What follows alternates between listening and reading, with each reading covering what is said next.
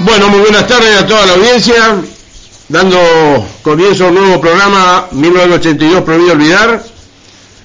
Para empezar vamos a, dar los medios de comunicación con, con esta radio, la 95.7 Estación del Este, Santa Fe, Capital, la cual tiene la aplicación de Play Store, la pueden ubicar en la Estación del Este 95.7, donde también pueden mandar mensajes a través de Google lo pueden encontrar por www.estaciondeleste957.com.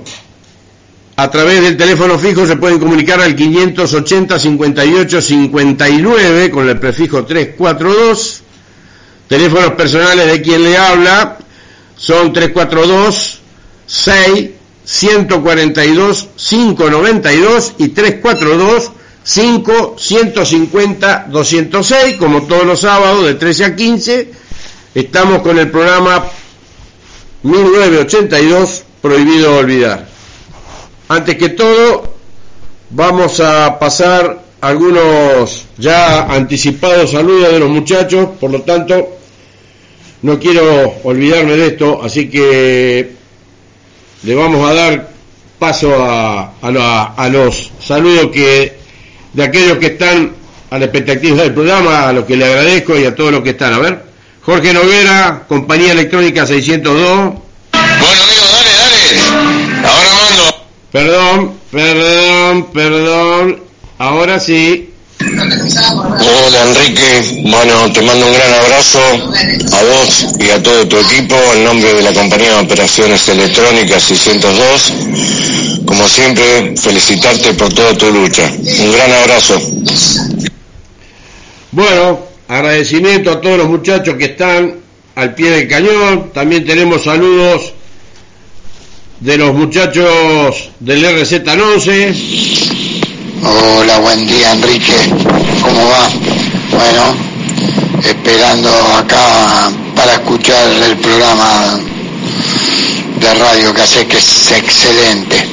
Bueno, la verdad, muy contento de, de todo lo que hace por la lucha y la verdad que, que es un, una alegría enorme escuchar todos los sábados el programa tuyo y aparte con el vigor y el ímpetu que le pones a todos los temas y la esperanza que nos da para todos los que todavía no somos reconocidos.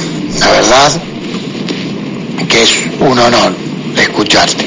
Bueno, un abrazo, eh, vamos a ver, vamos a escuchar el programa y vamos a ver el tema que tratas hoy.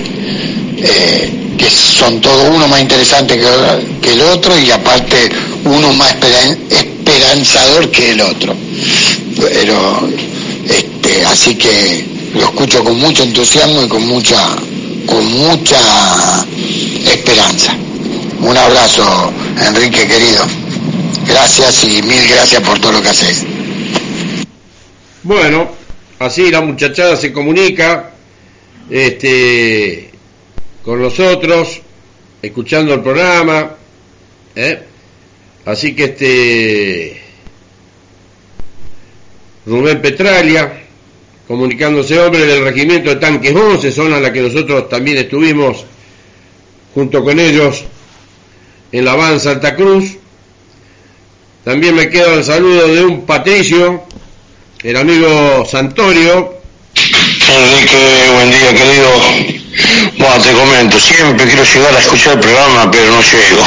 Ya no doy más, me voy a dormir. Viste que laburo de noche, ¿no? Estuve comprando un par de cosas, haciendo las cosas como para llegar, pero no doy más de sueño. me voy a dormir. Igualmente me pasa todos los programas Roble, siempre me los pasa, los veo todos. Eh, un saludo para todos, pin para arriba y la verdad te felicito como siempre. Eh, la verdad que es único el programa. Y como digo siempre, a muchos por ahí no le gusta, no me importa. Son mi profesor en el tema todas. Más claro de lo que hablas, echarle agua. Un abrazo grande para vos y para todos camaradas. Bueno, agradecimiento para los muchachos, ya saben que pueden mandar los audios que se los vamos a pasar acá no tenemos problema. Este, y mientras nos acomodamos, porque vinimos un poquito tarde por cuestiones personales, poquito ponete algún temita más y ya después arranco con la continuidad de lo que habíamos hablado el sábado pasado, organización territorial a partir del 7 de abril, con un tema en especial que son las doctrinas que quedaban eh, por leer, ¿no? En la cual se asemeja todo lo que tiene que ver con lo que se organizó y condujo en 1982 con la doctrina de aquellos países que bueno que estuvieron involucrados en, el, en, contra de en contra de Argentina pero lo digo para que se entienda cómo se maneja la parte de lo que es un teatro de guerra un teatro de operaciones zona de una zona de despliegue etcétera etcétera con las doctrinas de Estados Unidos Inglaterra y Chile la cual daremos lectura a partir de que termine el temita que va a poner Jorge y arrancamos con todo bueno, vamos a continuar. Quiero recalcar que aquellos que quieran dejar mensajes escritos o por voz, eh, lo pueden mandar a través de la aplicación, ¿eh? Estación del Este 95.7 se busca por Play Store. Este, el buscador acá, para los que dejen mensajes, está abierto, así que los mensajes se van a leer o los vamos a hacer leer con el amigo Jorge Barba. Así que bueno, eh, vamos a continuar con la situación que habíamos hablado el sábado pasado respecto a cómo se fueron dando las este la organización territorial a partir del 7 de abril con respecto a los teatros de operación y demás cuestiones que a lo que se dijo es muy pero bastante bastante eh, coincidente este tema con las doctrinas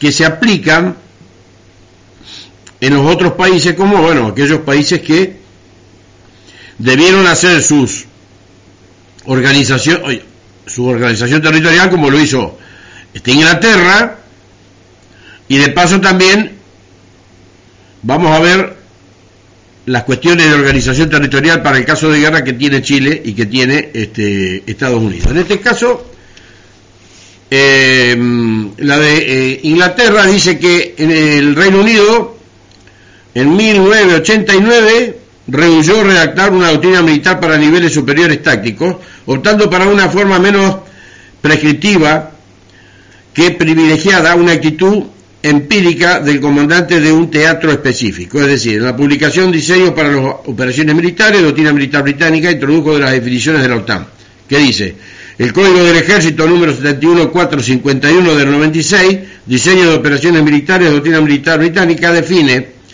la campaña como un conjunto de operaciones militares planeadas y conducidas para lograr los objetivos operacionales en un teatro de operaciones o área de operaciones, que coincide bastante con algunas de las referencias que tenemos al respecto de nuestra organización para la guerra.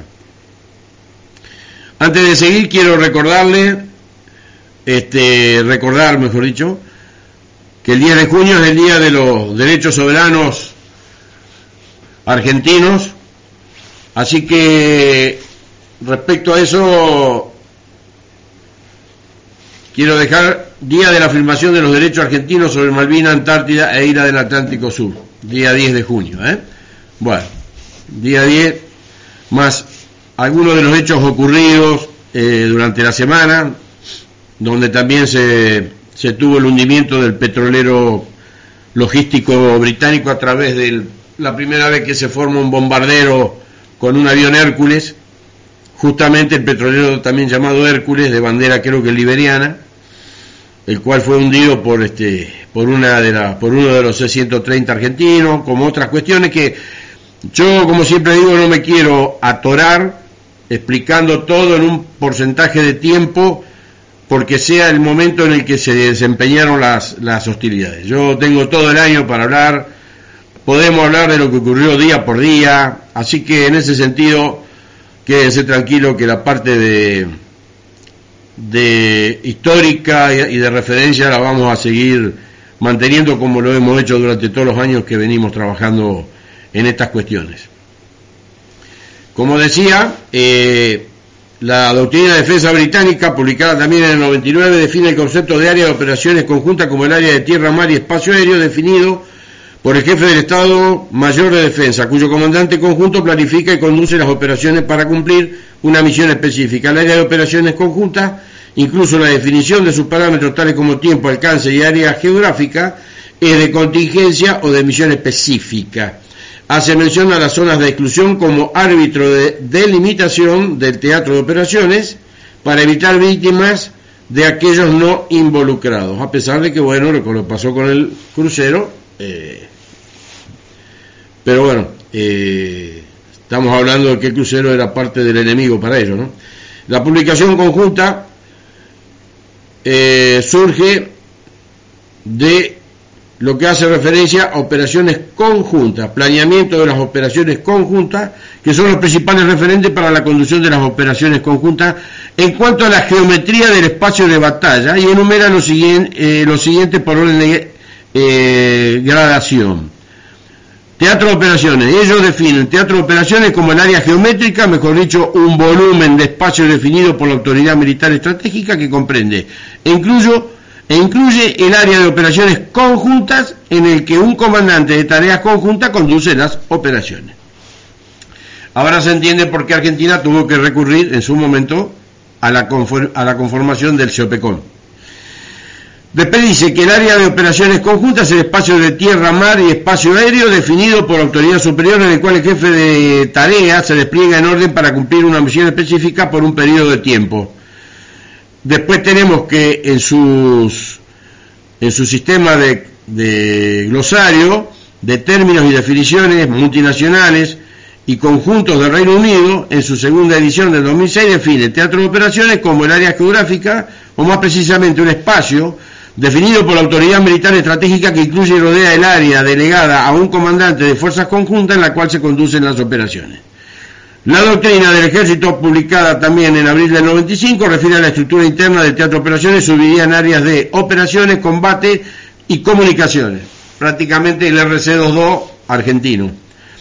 Eh, asimismo, cuando señala los conceptos de operaciones profundas, cercanas y de retaguardia, aclara que las últimas tienen lugar tanto en zona de comunicaciones como en zona de combate, siendo de aplicación también para operaciones tendientes a la protección de bases aéreas y a las líneas de comunicación. En la doctrina militar de Estados Unidos tenemos que desde 1941 a 1967 el concepto de teatro de operaciones fue dividido en zonas de combate, zonas de comunicaciones y ha subdividido la prueba no solo del paso del tiempo, sino en la evolución de los combates. Esta eh, aseverancia se verifica en manuales de campo y publicaciones de la doctrina conjunta que mantienen el mismo concepto. En las referencias que hacen, el manual de operaciones señala, de 1949, que el teatro de operaciones está dividido en zona de combate y zona de comunicaciones, debiéndose establecer sus límites para permitir la coordinación de las responsabilidades administrativas. Eh, la versión de este manual publicado en el 50 establece que es misión del comandante de teatro de operaciones descentralizar las operaciones de combate y las operaciones administrativas en su versión de 1963 puntualiza que la zona de comunicaciones está ubicada en la retaguardia del teatro de operaciones, pero contigua a la zona de combate y contiene las líneas de comunicaciones e instalaciones de apoyo a las fuerzas del campo. Por su parte, señala también en 1963 que el teatro de operaciones se divide en la zona de combate, donde las fuerzas conducen las operaciones y la zona de comunicaciones cuya organizaciones clave para el plan de operaciones. Luego también, reiterando en las versiones de sus doctrinas eh, de 1949 a 1993, mantiene el concepto de estructura interna del teatro de operaciones dividida zona de combate zona de comunicaciones. En la versión 93 amplía el concepto de zona de comunicaciones señalando que constituye la parte posterior del teatro de operaciones que alcanza la base o el área de responsabilidad de otro comandante. Asimismo, puntualiza que contiene las líneas de comunicaciones y las organizaciones requeridas para brindar apoyo a las fuerzas en el terreno, como así también aeropuertos, aeródromos, puertos utilizados para el flujo de fuerzas hacia el teatro. Si bien usualmente eh, está contigua a la zona de combate, pero en situaciones muy fluidas y dinámicas puede estar separada y conectada por una línea de comunicaciones. Esta definición se repite en la doctrina de operaciones conjuntas del año 1995, que dice, podemos destacar que se mantienen los conceptos expresados y agrega que el tamaño de la zona de comunicaciones, para variar dependiendo del tamaño del teatro, el número de fuerzas requeridas para las operaciones y su sostenimiento a profundidad y dirección de las líneas de comunicaciones, como así también en relación a la capacidad del oponente para la interdicción y disrupción de las operaciones de sostenimiento. Además de las líneas de comunicaciones, contiene las bases logísticas que proveen el suministro, mantenimiento, servicio, transporte, apoyo sanitario, evacuación, apoyo y sostenimiento de las fuerzas de campo. Luego en la, doctrina que tiene remarcada con letras y números, en la distribución del teatro, hecho en el 99, 1999, dice, define el teatro de operaciones como el área del teatro de guerra necesaria para las operaciones militares y para la administración de las mismas durante los periodos prolongados. Respecto a la zona de comunicaciones, señala que se encuentra en el teatro de operaciones detrás de la zona de combate y que se extiende hasta la base, bueno, acá tiene una sigla, CONUS, su tamaño puede variar dependiendo del teatro, el tamaño de la fuerza requerida para las operaciones y el sostenimiento, profundidad requerida, las líneas de comunicaciones, la capacidad del enemigo para interdictar y disrumpir las operaciones de sostenimiento, así como los límites geográficos y políticos. Dentro de la zona de comunicaciones, el comandante normalmente establece la base del teatro en la conjunción de varias líneas de comunicación, infrateatro e interteatro. Normalmente contiene las estructuras de servicio de apoyo de combate necesarias tales como puertos y aeropuertos, depósitos de almacenamiento, puntos de control de movimiento, así como las bases aéreas, fuerzas de defensa aérea, unidades de retaguardia y las reservas estratégicas. Luego, la doctrina de operaciones conjuntas abona el concepto del que el teatro de operaciones asociado con este, operaciones de magnitud y campañas que pueden cruzar las fronteras de dos áreas de responsabilidad. El diccionario de términos militares publicado por el Departamento de Defensa define que la zona de comunicaciones es la parte de atrás de un teatro de guerra o teatro de operaciones, detrás pero contigua a la zona de combate. Y que contiene las líneas de comunicaciones, instalaciones de suministro, evacuación y otras agencias requeridas para el apoyo y mantenimiento de las fuerzas de campo. Es decir, ahora viene la doctrina militar de Chile, pero es decir, hasta lo que vamos leyendo, cuando leemos más o menos las doctrinas que aplicamos en Argentina durante el 1982, que eran las vigentes, que venían de la década del 60 más lo que se eh, suscribió en el periodo de, ese año por, la, por los comandantes de la Junta Militar para organización y conducción de la guerra, son muy parecidas a esta, casi iguales. Así que, ¿qué demuestra esto? Que todo estaba ligado con todo y que nada podía hacerse sin que la zona de combate tuviera la zona de comunicaciones, las zonas que están propias para la logística, es decir, es todo, es como la trilogía, y esto me hace acordar a José Luis Daguer, la trilogía de quienes en las bases aéreas militares, cuando llegaban los aviones, estaba la trilogía que pasaba en el piloto que era el conductor y que iba a hacer el ataque a la flota, lógicamente por su rango, su categoría como piloto de combate. Y después teníamos la trilogía que estaban en la base, aquellos que tenían que estar, sea de día o de noche, con la terrible situación climatológica vivida en el objetivo, trabajando en la parte como ser los mecánicos, los encargados de la parte de armas, ¿eh? toda esa trilogía de personas, los soldados que, que de su propia Fuerza Aérea también estuvieron en conjunto con eh, soldados de fuerzas de ejército y de fuerzas de infantería marina haciendo la custodia. Pero en este caso, como hablo de la tecnología de Fuerza Aérea, hablo de esa parte. Es decir, que no se puede este, hablar de que el piloto llega, se baja del avión, como hemos explicado anteriormente, eh, repara el avión, repara la turbina, revisa los sistemas, prepara el armamento, nada. Estamos hablando de que por eso, en todo esto que estamos tratando de describir, todo tiene que ver con todo. No se puede hacer una cosa sin la otra. Esta guerra no se podía hacer, ¿eh? No se podía hacer sin la zona de despliegue continental. Como lo digo siempre, que muchos quizás están cansados de escucharlo, pero bueno, es lo que debemos reiterar que en base a la documentación esto es lo que se evidencia. Porque acá no queda otra. Y que aquellos, aquellos que, que hablan y que exponen y que quieren hacerle entender a, la gente de que porque haber estado en la zona despliegue continental no se participó de la guerra, ¿eh? o que no estuvieron, o que no participaron, o que no estuvieron afectados, eso es todo mentira.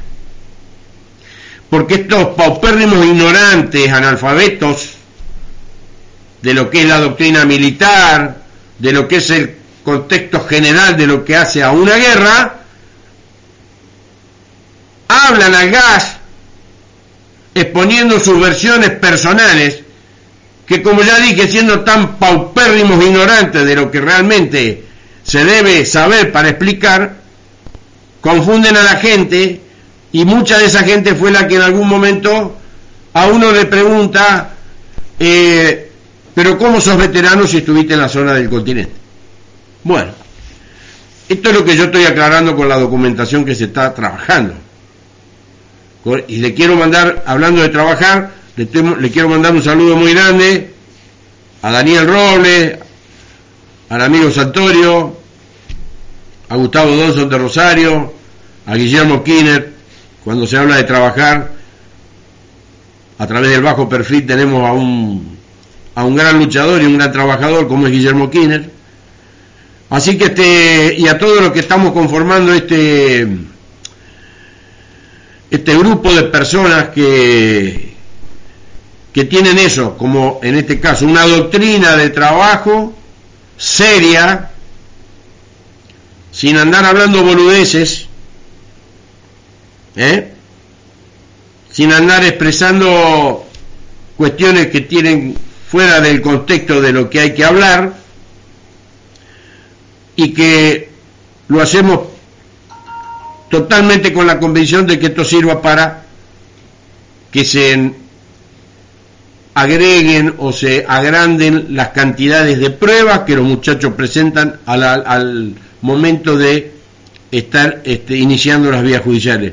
Nosotros no andamos ni rifando ni rifando banderines, ni regalando nada para que nos escuchen. Acá el que escucha sabe que en esta radio, como en otras radios, un saludo a Juan Carlos Alderete, a, a Bristol de Córdoba, que también hacen su programa de radio operando en cuestiones de que tiene que ver con el, reconocimiento para toda la zona de despliegue continental, eh, se hace, pero principalmente quiero destacar de que desde acá lo que hacemos es total y pura y exclusivamente la lucha llevada a cabo en forma seria, seria,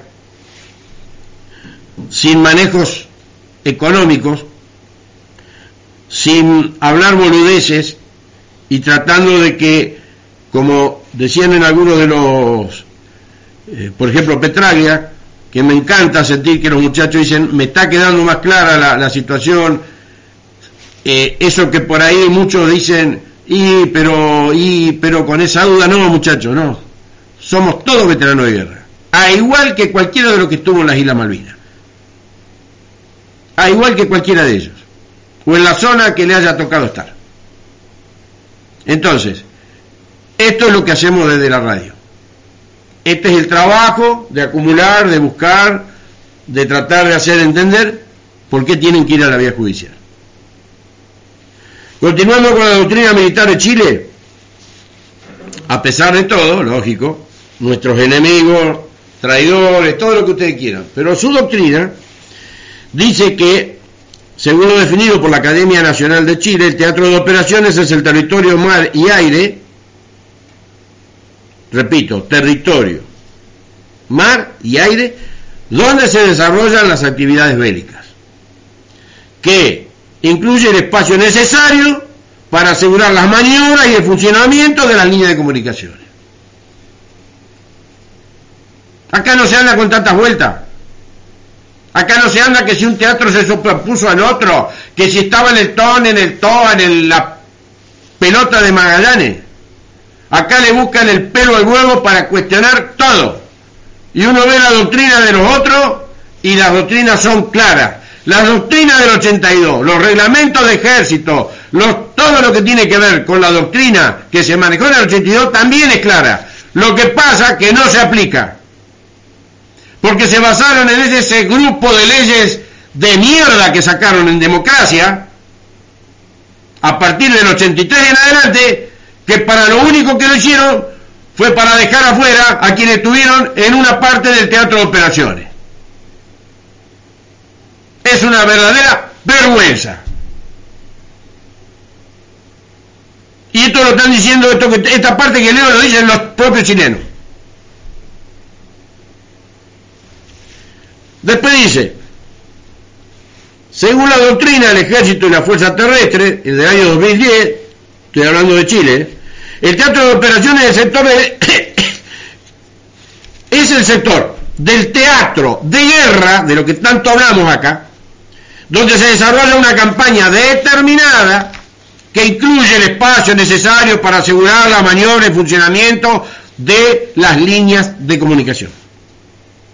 El origen de la campaña está en la existencia de un objetivo operacional y el espacio asignado debe incluir la amplitud necesaria para apoyar logística y administrativamente las fuerzas que allí operan.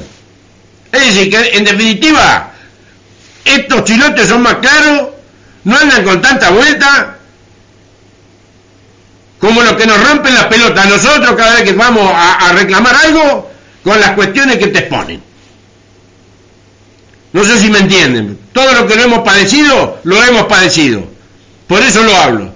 Y los otros son más claros que agua, porque lo que están explicando es claro.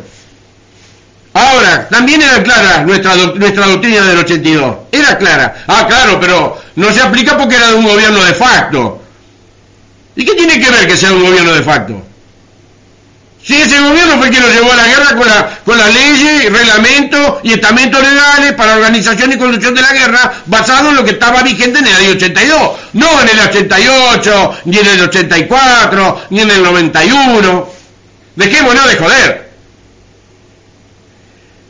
Lo lamentable de todo esto es que no haya medios nacionales que inviten a la gente que pueda explicar esto de esta forma, que invitan a payasos que van a hablar boludeces cuando le dan espacio y que más de una vez los invitan por amistad, por amistad que tienen de, o conocerse en el ámbito por el que trabajan. Pero hasta el día de hoy no he escuchado uno que vaya a explicar las cosas con los elementos documentatorios como la gente para que quede claro.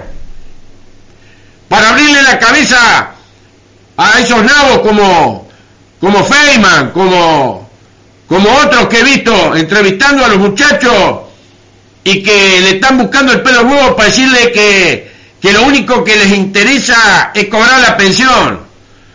Ojalá tuviera la oportunidad de tenerlo a Feynman adelante y decirle lo que, tengo que decirle expresado con la documentación, para que gente como Feynman y otros que están, no me acuerdo ahora, sepan un poco de esta parte de la historia que se ve que no saben un carajo pero que opinan de acuerdo a, le ellos opinan de acuerdo a lo que a ellos les parece o interpretan. Y lamentablemente no tenemos la oportunidad de poder estar, nadie te invita. Sí invitan a ciertos personajes que suelen ir a hablar boludeces como sigo sosteniendo.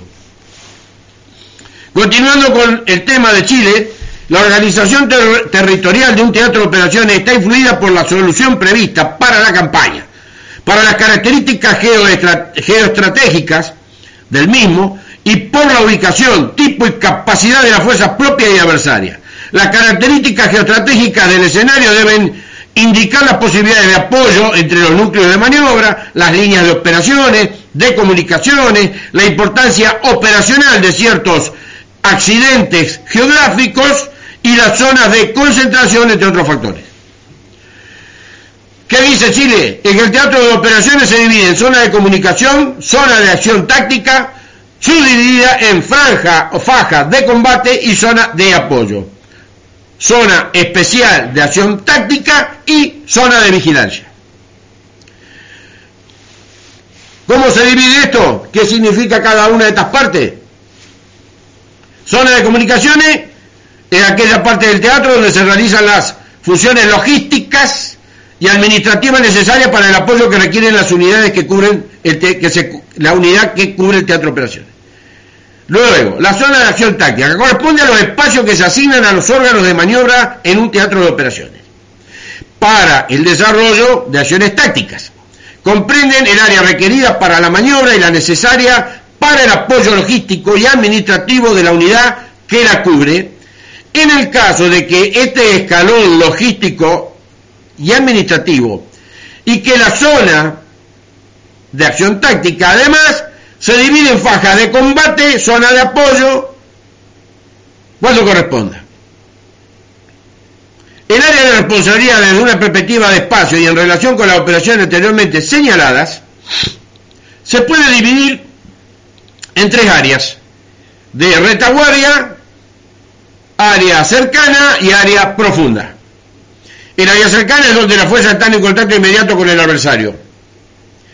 Hay combate entre las fuerzas de dispositivo local, fuerzas de contacto y reservas tácticas empeñadas. Sus límites eh, se extienden desde el área de retaguardia hasta la línea más avanzada de las tropas. Área profunda. La zona más alejada de las propias fuerzas, que el área está más alejada que el área cercana. Esto se extiende desde la línea más avanzada de la propia tropa hasta la retaguardia adversaria.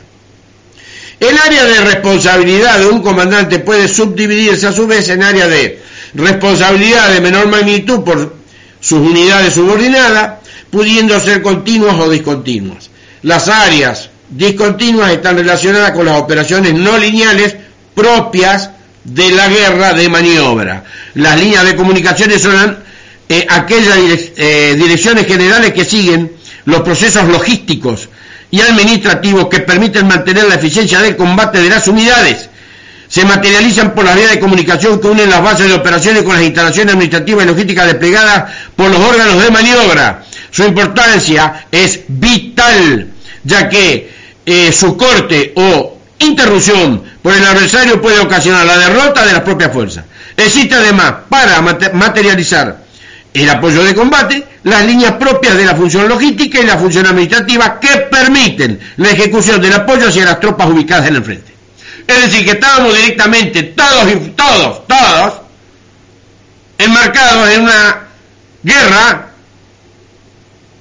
y quienes dicen que nosotros no tuvimos, nosotros estuvimos directamente involucrados en la guerra. ¿Por qué? Porque me estoy manejando con la doctrina de otros países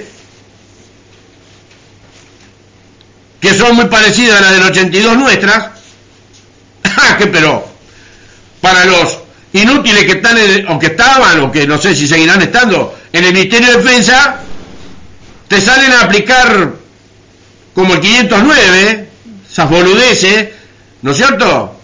Que para hacer DNU los gobiernos están, ah, al toque, para hacer un DNU para tal cosa, ah, para encerrarte en tu casa para una cuarentena de mierda como pasó con este gobierno, y lo digo este, porque no dio ningún resultado. Ah, para eso el DNU está. Ahora, ¿por qué no derogan este, este decreto 509? ¿Eh? ¿Qué pasa? ¿Cuál es el problema? Sí, el problema es grande para ellos. Porque derogando el 509 tienen que reconocer ¿eh?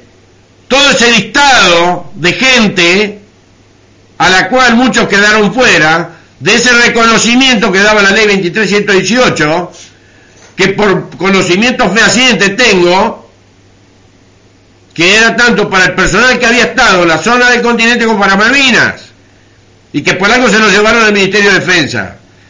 al señor ministro que le robaron un misil TOW y le robaron una cierta cantidad de miles de, de fusiles FAL y miles de municiones también, ¿no? Bueno, que aparentemente lo que tiene que otorgar el honorable Congreso de la Nación, ahora tiene que pedírselo a este, el Ministerio de Defensa. Y como Defensa no tiene más medalla, te mandan al matricero que está ahí en Buenos Aires, vos tenés que presentar el certificado de que ya tenés la condición de veterano de guerra, esa mala condición ejecutada por este payaso de, de este, el cual te pone veterano de guerra de la nación argentina, cuando no corresponde,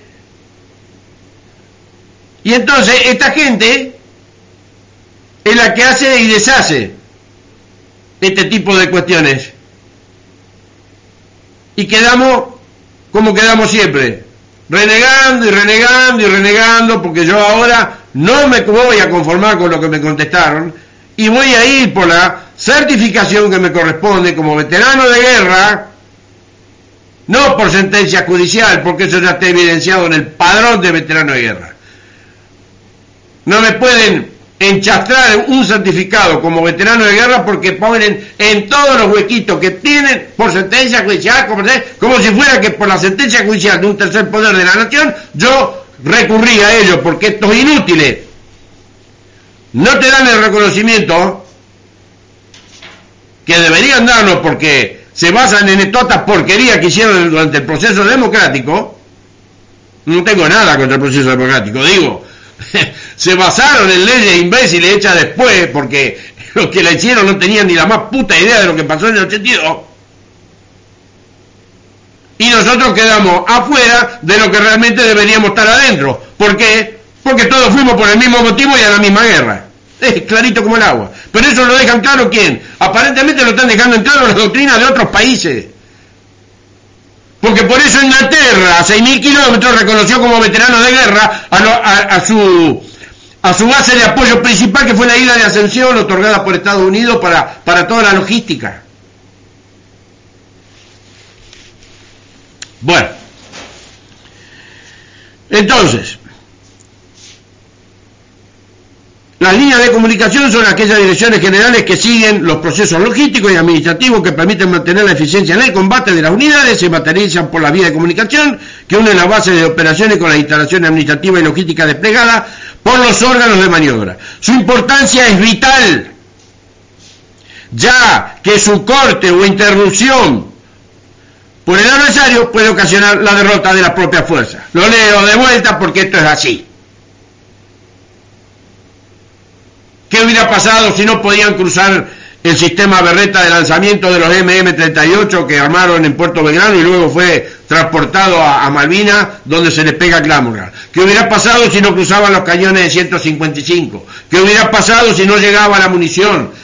Lamentablemente el buque Córdoba choca el muelle para no cruzar o, por, problema de, del capitán, no sé, no quiero, no me quiero meter en camisa de once varas, pero Qué raro que un buque maniobrando en puerto choque en muelle con todo el armamento pesado del RI-12 y no pueda cruzar o no cruce, sabiendo que llevaba el principal armamento que el RI-12 necesitaba cuando se quedaron en pelota con los FAL y, los y las 100 municiones los, soldados que debían estar este, en, en el frente de batalla.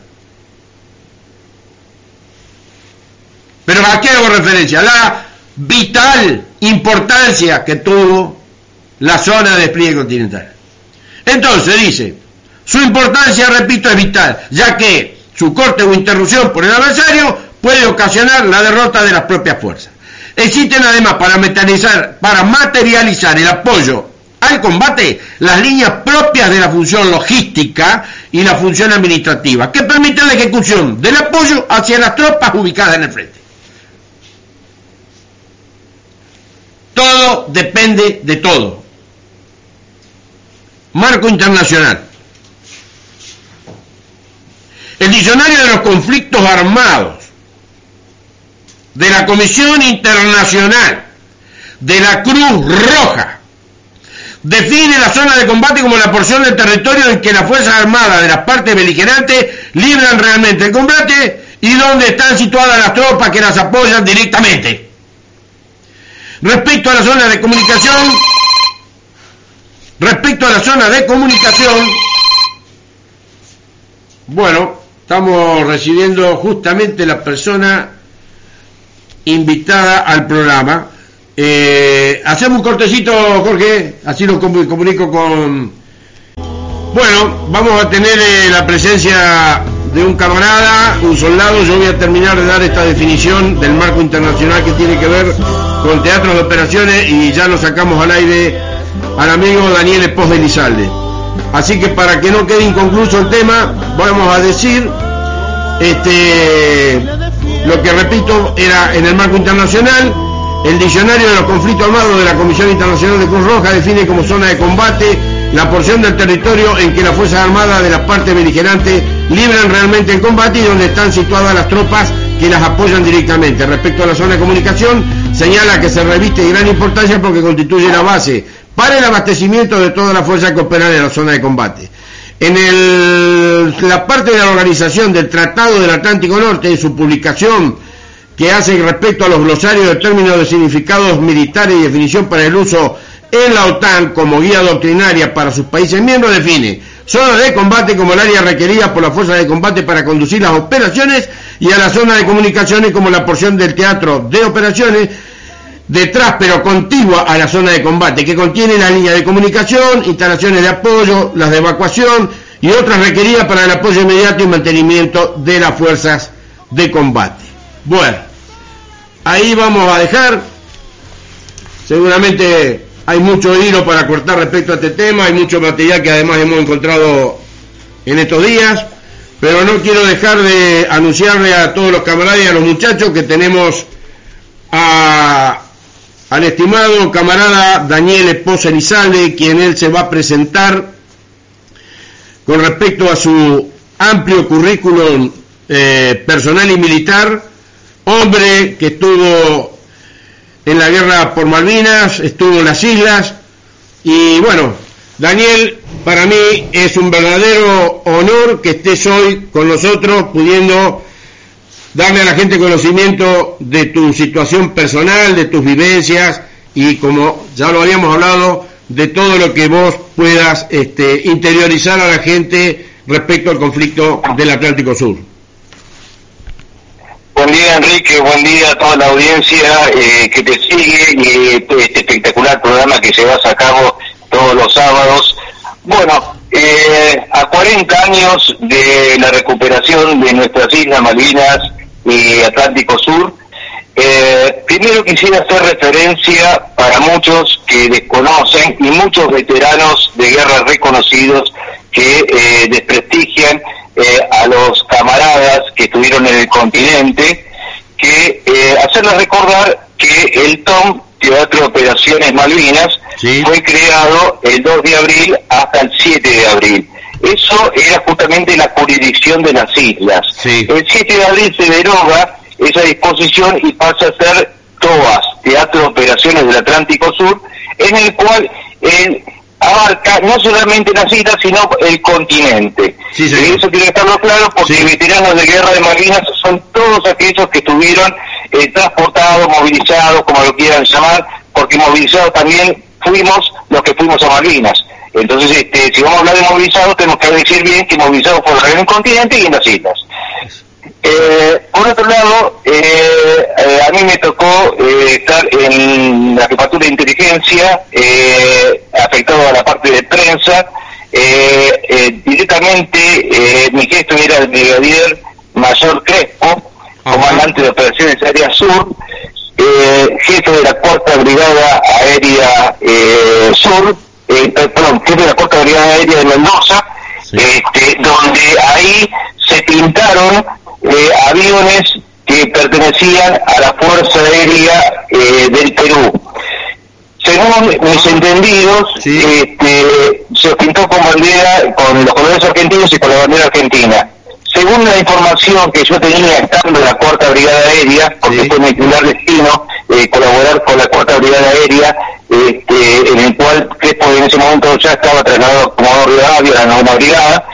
Eh, bueno, ahí eh, me comentaron que eh, los pilotos argentinos no podían eh, instruirse en tan poco tiempo. Entonces hubo voluntarios peruanos, que alrededor de 10 o 15 aviones peruanos Sí. fueron voluntarios y participaron en el conflicto, de los cuales tengo entendido que fallecieron cinco eh, en esos eh, en esos ataques en las islas. Ah, mira. Eh, Argentina oculta mucha información. Sí. Argentina, inclusive, eh, el, el informe Rattenbach es un informe que está mal confeccionado, porque eh, no, no muestra ni, ni confirma muchas bases que fueron este, movilizadas y destacadas a diferentes puntos como Malvinas, como el continente de Comodoro de Bahía hacia el sur de nuestro país.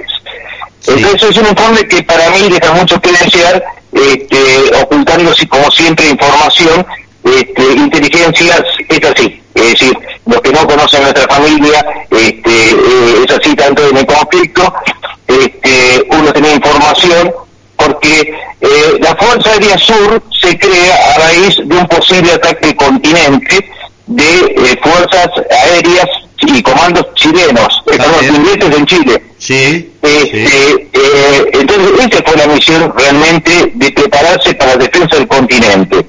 Y yo tengo eh, información, tenía información en ese momento, de que eh, Inglaterra se estaba preparando con tres bases, una en Punta Arenas, una en Santiago y otra en Iquique, en el Ajá. cual este, iban a atacar el continente, primero este, reconocido por la Real Fuerza Aérea Inglesa, este, iban a atacar con comandos eh, las, las bases aéreas en el sur para destruir los aviones y matar a los pilotos. Sí.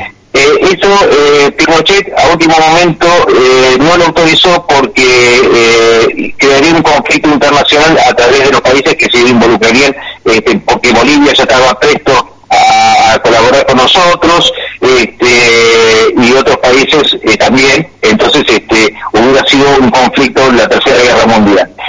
Eh, que hubo enfrentamientos en el continente, los hubo y reconocidos por los ingleses, pero los argentinos no lo quieren reconocer y encima veteranos de guerra reconocidos, que me gustaría saber si realmente fueron veteranos de guerra porque en los listados, ustedes sabrán que son, figuran más veteranos en los listados de los que tuvimos. Entonces, Ajá. y muchos que no, que no estamos en los listados, que nos, este, nos desprestigian a nosotros, a nuestras familias, porque no estamos en los listados, este, realmente estuvimos y somos veteranos de guerra. Este, inclusive la justicia eh, pone ahora veteranos de guerra judicializados. O sea, que, eh, eso es una discriminación, no hay veteranos de guerra judicializados, hay veteranos de guerra. Este, más allá de lo que quiera decir la justicia, y de eso se basan también algunos veteranos que no sé cu- cuál es la razón ni el entendimiento de que no quieren que se reconozcan a todos aquellos que fueron afectados al conflicto. Eh, por otro lado, a mí me tocó llegar a las islas eh, el día 3 de abril con periodistas. En ese momento estaba Casanseu, Sí. estaba eh, Daniel Mendoza, estaba Andrade de Telam, eh, estaba Horacio Fórmica. Muchos de ellos estuvieron un solo día y se volvieron Ah. en, el, en el mismo vuelo Sí. eh, y consiguieron la veteranía. Pero en el caso de Nicolás Casanseu, que y, ah, estaba Rotondo también, Sí. eh, en el caso de Casanseu, que se quedó hasta el, casi el último día, porque el, hasta el último día se quedó Rotondo, este, que fue el último, el primero el, el llegar y el último en irse, pero anteriormente fue Casanseu.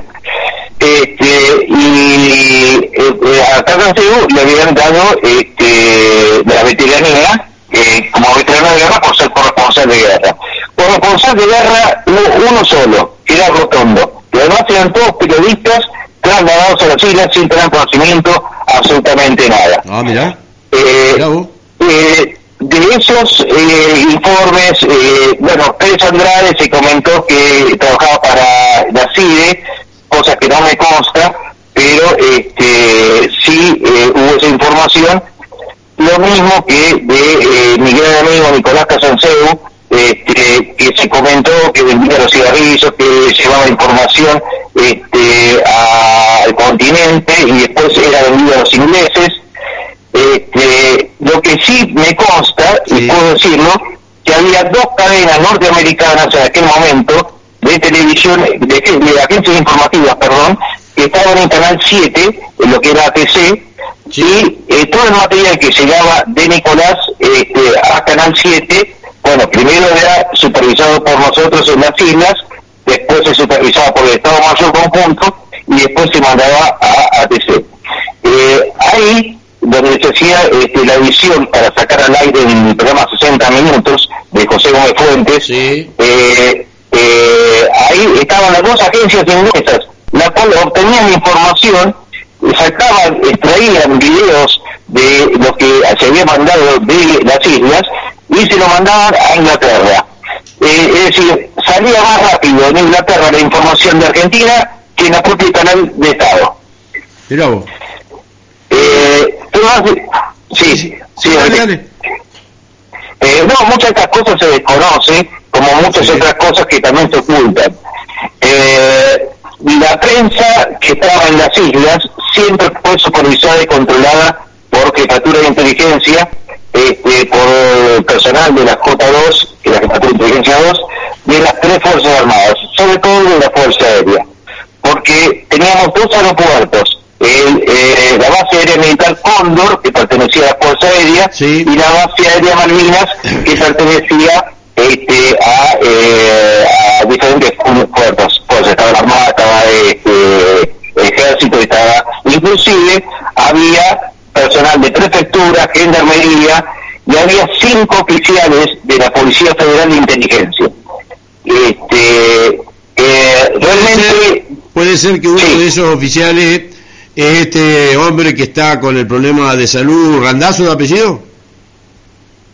Ese es uno, ah. este era el jefe, era el jefe de esos. Este, el otro que yo conozco se llama eh, Luis Sanseverino, que era oficial ayudante. ¿Sabés por qué te pregunto?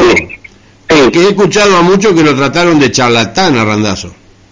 Eh, por eso te digo. Yo tengo los este, libros de Randazo y realmente lo que Randazo explica siendo inteligencia, que ya lo vamos a tratar en un programa acá cuando podamos, este es realmente muy eh, información muy muy muy buena, digamos, ¿no?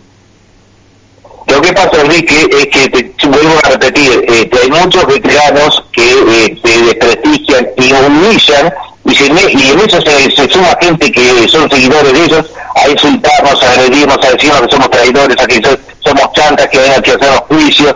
Más, si vos ponés mi, mi, nombre apellido este, eh, y ponés fotos, ahí eh, un tal García, que era de la Armada, este, le pone, diga usted por qué dice que es veterano de guerra de Malvinas.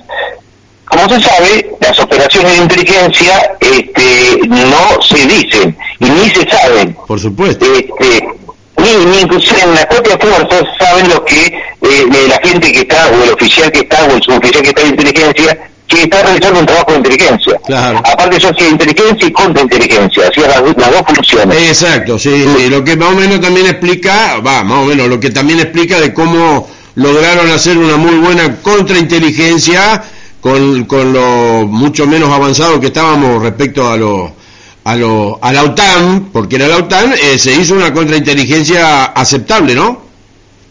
Exactamente. Este, es decir, Primero que Argentina no, no combatió este, con Inglaterra, combatió contra la OTAN. Y sin apoyo, eh, digamos, sin apoyo entre comillas, porque tuvimos a, a Perú, inclusive hemos traído misiles este, a través de Cuba, Cuba, Lima, este, y fueron traídos en, aviones eh, de, de, línea, de aerolíneas argentinas, en forma de espionaje.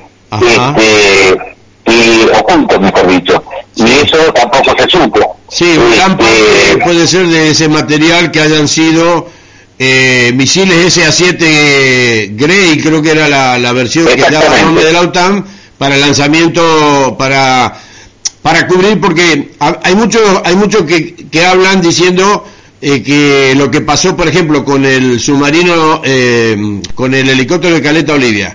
Yo siempre sostuve, por lo por lo que estudio de la parte de tecnología militar, cuando vi este, el accionar en 1984 en Afganistán de los Stinger contra los helicópteros artillados pesados de los rusos y los derribaban, como está pasando hoy en Ucrania, pero los Stinger están mejorados, en aquel momento fue como que eh, en la versión que está sobre la isla de Ascensión, desesperadamente Inglaterra le pide misiles Stinger a, a Estados Unidos. Y esos misiles, como dice Richard Hawking, fueron, fue uno de ellos los que se lanzaron desde este, el interior del océano, desde un submarino, para derribar al helicóptero de Caleta Olivia, en el cual murieron el, coronel Clodoveo Arevalo y toda la dotación del helicóptero. ¿Puede ser? Exactamente, eh, exactamente. Bueno, sí.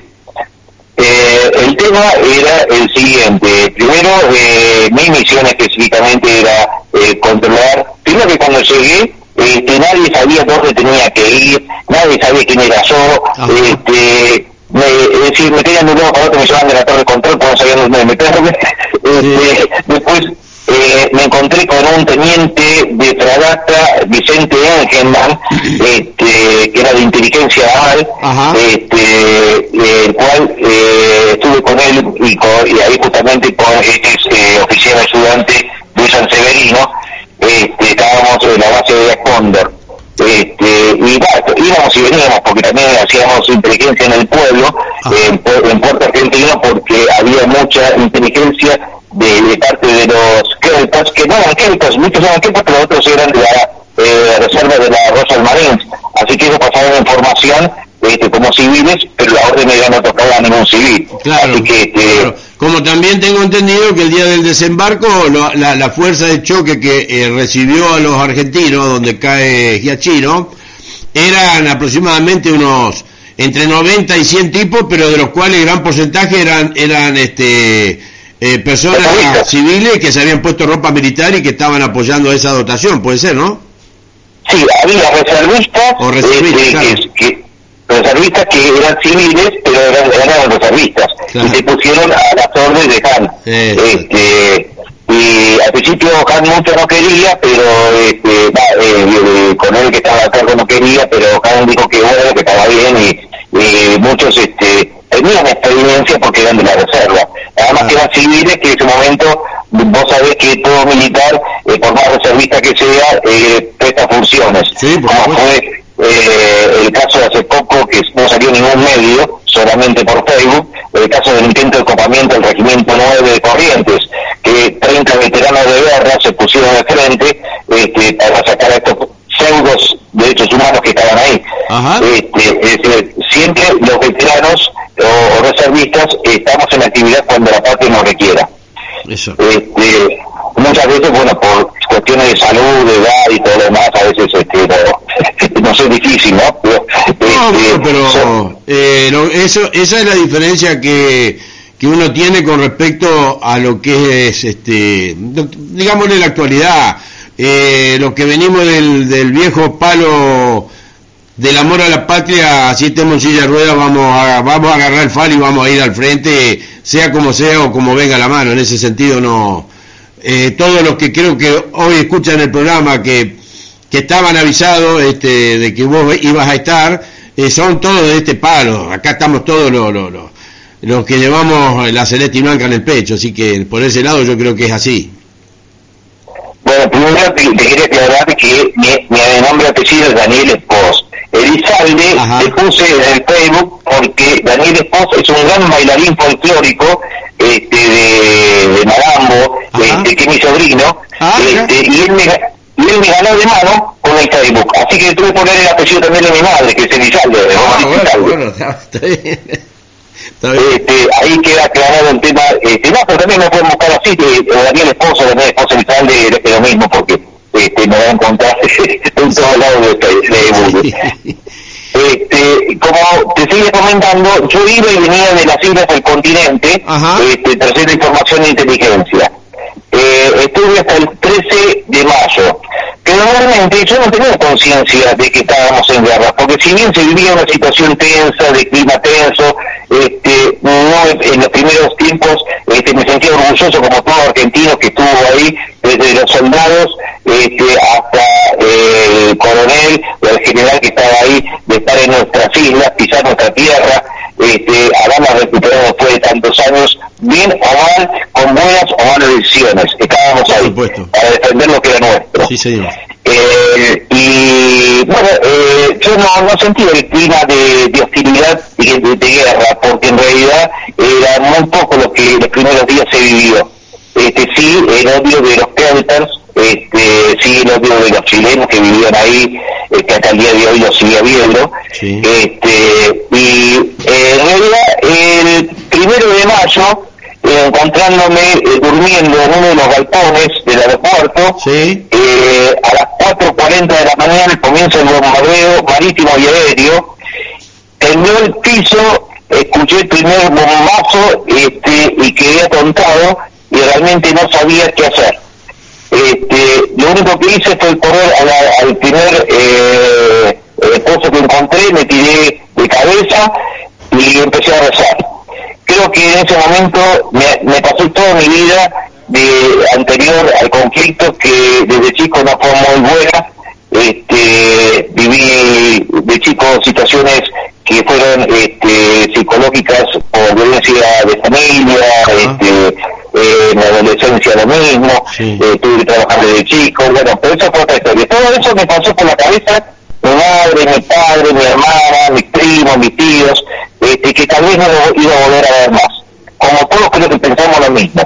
Ahora, un comentario, me permitiste un comentario. Respecto a ese momento, calculo que habrá sentido nombrarlo. Yo en un momento hacía programa de radio con un amigo de, de la ciudad de Paraná, este Miguel Franco, que le dicen el Cóndor, que era muy amigo del brigadier Dietrich, que estaba a cargo de la parte de los que estaban de Fuerza Aérea en el aeropuerto y que también comentó que en el momento que caen esas 21 bombas lanzadas por el más lógicamente todo todo lo todo lo que se padeció pero que la caída de esas 21 bombas de, de tiradas por el avión Vulcan realmente hicieron estremecer este el, el suelo malvinero sí no solo estremecer sino que desorientaron a todas eh, las compañías, las tropas y las unidades que había porque realmente no se esperaba un ataque a esa hora de madrugada. Claro. Este, y, te digo que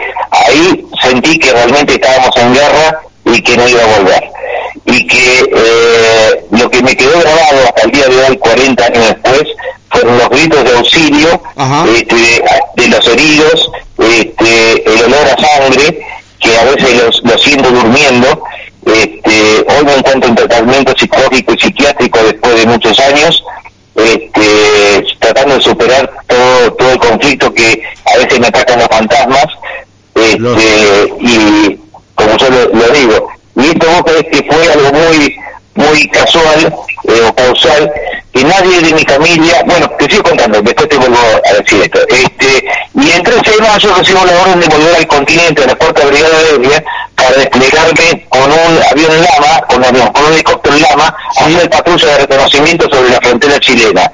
Ah. Eh, sí, allá, este, pues esperaba ataques sí, ahora, que nombras la, frontera con la, la parte chilena, a ver, vos que lógicamente la parte de inteligencia, pero esto ya está hecho público, la, eh, la emisora LRA, LRA 18 Radio Nacional Río Turbio, digámosle que así en su libro histórico, o en su raconto histórico, ellos tienen evidenciado que en el mes de abril, Gendarmería agarra aproximadamente un grupo de 6 a 7 comandos ingleses que ingresan por la cordillera con armamento de, con equipos, con armamento, pero principalmente con equipo de demolición. ¿Puede ser? Sí, exactamente. Este, la inteligencia nuestra eh, era muy mala porque eh, la información que recibíamos nosotros no se la podíamos pasar a las otras fuerzas porque decían que, las otras fuerzas tenían que investigar. La cosa es ridícula porque si estamos en una guerra es el país que está en, guerra y, la información tiene que ser cruzada. pero así eran los jefes en aquella época y eh, estando en Mendoza, en la cuarta brigada aérea, nos trasladan a tres oficiales y dos suboficiales a Chile para detectar, eh, misión de espionaje, detectar las bases chilenas, eh, las bases inglesas en Chile.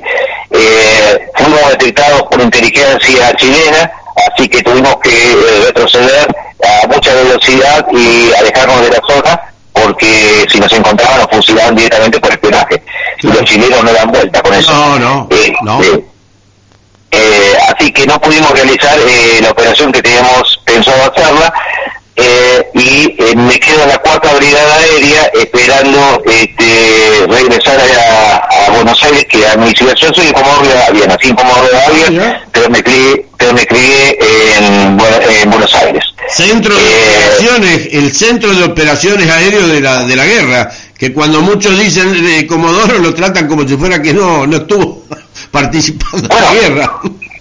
Justamente cuando comencé diciendo todo esto te dije que la comandancia de, de la FAS, de la Fuerza Aérea Sur, estaba en Comodoro Rivadavia, no Ah, estaba claro. en Caleta Olivia, ni en Río Grande, ni en otro lugar. Exactamente. y quiero hacer mención que eh, destacar la función de la, la ex compañía Electron 602 de comunicaciones, que ellos fueron los que detectaron este, muchos de los buques este, y del portaaviones y los destructores, inclusive del desembarco en San Carlos de eh, la tropa británica. Sí, acabo de Eh, del mandar cual- un, un audio eh, Jorge Noguera, al que le mandamos un saludo.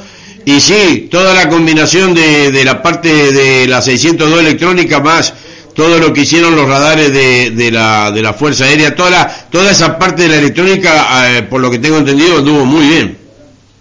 Sí, exactamente, porque no es que los aviones salían a dar vueltas o si encontraban alguna fragata o algún portaaviones, los aviones salían con, pre- con información precisa. Sí, sí, sí. Este, y eso es justamente gracias a la compañía Electron 602 que fue este, desprestigiada, desreconocida, este, como, como muchos de nosotros, ¿no? Sí, sí, sí, sí. Este, cuando el regreso a la cuarta brigada aérea, este, eh, me encuentro con el brigadier Crespo, eh, el cual, eh, como comandante de operaciones aéreas sur, realmente no puedo decir nada. Para mí fue un excelente militar eh, y un excelente estratega.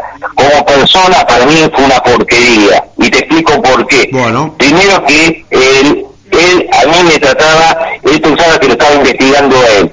Este, entonces me trataba este, muy mal, me insultaba, me basureaba, este, y cuando yo noto por la radio, escucho por la radio militar del Estado Mayor Conjunto que se decía a los medios de comunicación que estábamos ganando y estábamos perdiendo, yo como argentino, como nacionalista, como patriota, no podía mentir a mi, a mi pueblo. Co- Llamé a una conferencia de prensa y dije la verdad. Eso me costó que el brigadier Crespo me arrestara en la base este, con dos policías militares en, en la puerta de una oficina este, y me trataron de traidor a la patria. Me, eh, me escapé de la brigada, me tomé un avión de línea, me vine a Buenos Aires y eh, me trataron de desertor. Ah, Eh, mira. mi casa fue rodeada por la policía militar este, para detenerme, en el cual yo me presenté espontáneamente al juzgado número uno de justicia militar, porque fui juzgado este, pe- eh, penal y militarmente por la- eh, la- el Código de Justicia Militar por traición a la patria. Ah, bueno. Este, el, el juez, que era un vicecomodoro de apellido Galvez, este, me amenaza, no solamente a mí, sino a mí- sino también a mi familia, que si yo hacía trascender este, lo que estaba sucediendo, a mi familia le iba a pasar algo. Eh, obviamente yo tenía 22 años y estaba totalmente solo. Me pusieron una abogada de la Fuerza Aérea que realmente tiró en contra mío. Este, y de todos mis expedientes militares, este, de inteligencia, este, de las fuerzas fueron quemados. Es decir, yo eh, para, la- para las fuerzas no existí y no existo más. La diferencia es que yo tengo documentación Ajá. firmada por el brigadier Crespo, tengo mi credencial que dice 2 de abril del 82, y el cual lo presenté al estudio Martínez para iniciar una demanda este, por reconocimiento, aunque ellos digan que yo no existí, yo tengo las pruebas de que yo existí Ah, y bueno. que, que, que es lo que yo hice. Ahora dependerá de la justicia civil este, lo que se dictamine.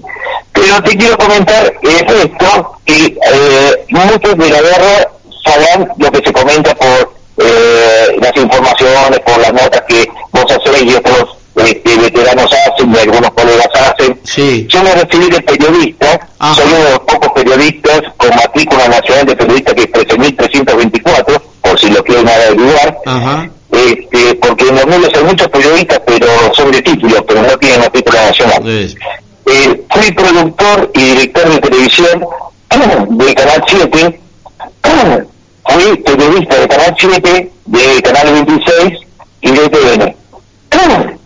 Disculpen, eh, en el cual hice el curso en el año 94 de corresponsal de guerra del ejército argentino ah, y me recibí de corresponsal militar del ejército argentino hasta el día de hoy y soy corresponsal militar del Estado Mayor Conjunto. realicé tres misiones de paz a Chipre, este, en el cual en el 2003 al arribo a la isla de Chipre se declara la guerra de Irak y Chipre pasa a ser el portaaviones de ataque de Estados Unidos e Inglaterra hacia las islas, hacia Irak, perdón. Este, y ahí, bueno, eh, fue declarado con diploma de honor de las Naciones Unidas por el desarrollo periodístico informativo y en el 2005 fue mi última misión de paz en las Naciones Unidas.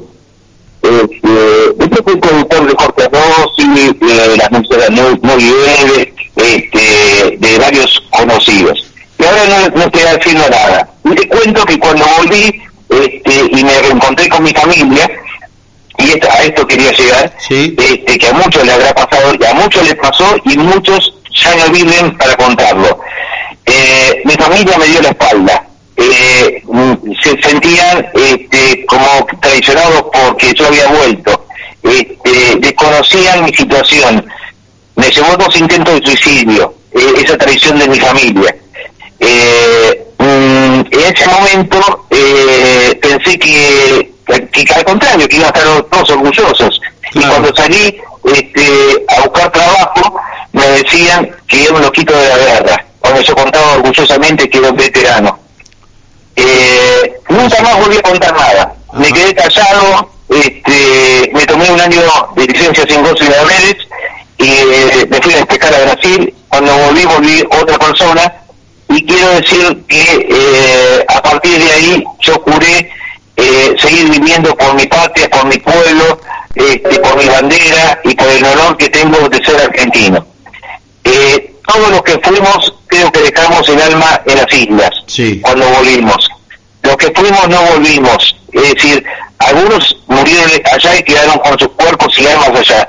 Y otros volvimos cuerpos pero sin alma.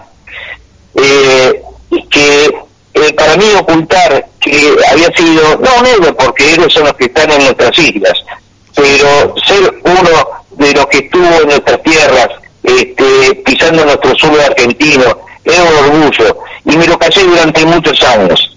Yo tuve dos hijos, eh, y eh, con mi actual pareja, que hace 24 años que estoy, y realmente si no estuviera al lado de ella, este, mejor dicho, ella al lado mío, no sé cómo estaría hoy, si estaría. Este, estaba haciendo una torta con las paletas de la batidora, estaba escuchando, yo estaba a dos metros de ella, estábamos charlando normalmente, y este, se sueltan las paletas, y yo escuchaba tac, tac, tac, tac, y, y, me largo a llorar, como una criatura. me dice, mi señora, ¿qué te pasa? Digo, son los helicópteros. ¿Qué helicópteros? Los helicópteros nos vienen a atacar. Y, este, y ahí no entendía nada, porque no había ningún helicóptero. Entonces, este, ahí cuento, la verdad. Y ahí me puse bajo tratamiento psicológico y psiquiátrico, el cual me están sacando bastante bien este, adelante, pero eh, lo que sí me dicen los psiquiatras y los psicólogos que los recuerdos no los voy a poder olvidar nunca. Y creo que muchos de nosotros no vamos a poder olvidar nunca lo que vivimos hace 40 años. Creo que vamos a morir con, con ese recuerdo, con esos fantasmas que a veces vienen inconscientemente, nos atacan, nos hacen llorar, este, nos hacen recordar, nos hacen este, recordar amigos que perdimos. Yo perdí mi mejor amigo que era un guardia marina, este, nos quedamos en volver a ver y nunca más nos volvimos a ver. Este, del cual éramos amigos de Cruz Gimnasia de Grima, de, de, otro ámbito. Pero él quedó, no a saber dónde, porque lo que no se dice es que, lo que se dice es que hubo 649 argentinos que dieron la vida por la patria y quedaron tanto eh, en el mar como las islas. Pero lo que no se dice es que hay 2.000 desaparecidos, que esas ah. familias no cobran nada, ni son reconocidas tampoco, porque están desaparecidos. Ah, mira. Ah. Eh, eso, este, la revista Siete Días lo había sacado en su momento y yo te lo puedo reconfirmar, porque muchas veces caía una bomba y no quedaba nada del soldado, de, del infante, este, y no se podía reconocer. sí, exactamente. Otra de las cuestiones era que a veces en un propio, en un, en un pozo había tres o cuatro soldados y si había un impacto directo de, de artillería, ya sea de campaña o de artillería naval, y el proyectil daba directamente en, el blanco, de los cuatro que estaban no se podía, no se podía, eh, eh como decís vos, reconocer cuántos, cómo quedaba ahí. Exactamente. Este, eh, así que en este aspecto, este, eh, esa gente, esas familias que no volvió su familiar, su hijo, su marido, su eh, primo, no, no cobra nada ni es reconocido ni va a ser reconocido porque no figura en ningún lado. Y los listados, si bien hay libros, muchos tampoco figuran este, las personas que fueron trasladadas, porque se hacían tan apuradas que este, y hay algo que yo no entiendo, es que eh, cómo no quieren reconocer y los ponen veteranos judicializados a los que estuvieron en el continente y a los de la Armada que estuvieron en el portaaviones que no estuvo en combate, este, lo reconocieron. Eh, hay cosas que no, no eh, o lo del Bahía Paraíso, por ejemplo, este, no las entiendo, este, tal vez no se entienda nunca, pero bueno, eh, nuestro país es así, este, eh, no, no, hay mucha vuelta que darle. Sí, sí, lo que pasa es que lamentablemente no sé qué maniobras habrán hecho en la Armada, pero bueno, sí, ese es un tema del cual yo dije, si reconocieron a alguien que estuvo en el portaaviones en su momento, cuando fui al PAMI a hacer la solicitud de...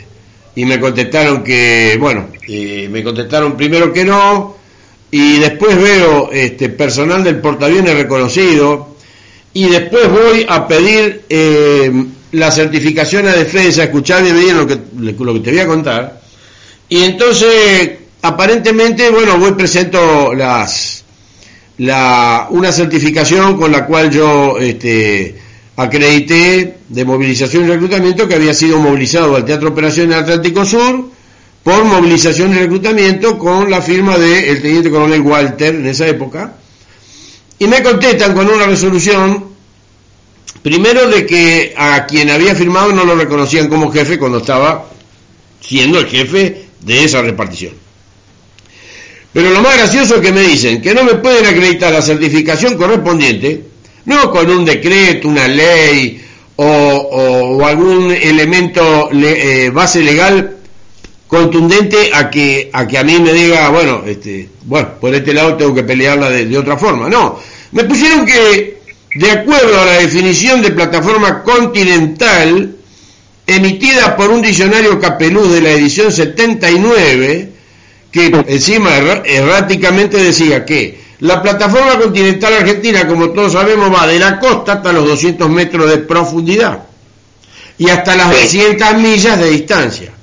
Cuando acá en el diccionario me ponen que de acuerdo a la definición, de eso se agarró el teniente coronel Arabia, jefe del departamento jurídico, el diccionario Capelú definía que la plataforma iba de la costa hasta las 200 millas de profundidad. Y ese fue el elemento, resolución 72 del año 2002, por el cual eh, tanto quien te habla como un grupo de 15 personas pertenecientes al GADA 121, que tuvimos acción de combate en la Avanza Santa Cruz el 27 de mayo a las 19 horas, eh, quedamos fuera excluidos y por lo cual tuvimos que recurrir a la vía judicial. Y hoy te ponen que porque vos recurriste al tercer poder de una república en el cual si el legislativo y el ejecutivo no te dan pelota para que vos tengas la base este, de tu reclamo hecho, que está contratado y que encima ahora está todo desclasificado, porque haces, porque haces el tercer poder, vas a la justicia, te aclaran que vos, como que vos ganaste por vía judicial como si fuera marciano. Entonces, por eso digo, este país, esta gente que aparentemente está manejando todo esto, eh, bueno, eh, esto, esto es un verdadero desastre. Pero bueno, la única vía por la cual hoy se están logrando muchos reconocimientos es por la vía judicial porque a veces es más fácil convencer con las pruebas que hay a un juez de primera instancia y a tres jueces de segunda instancia que a toda la cantidad de diputados y senadores que hay que para que se pongan de acuerdo en estos temas, bueno, agarrate Catalina.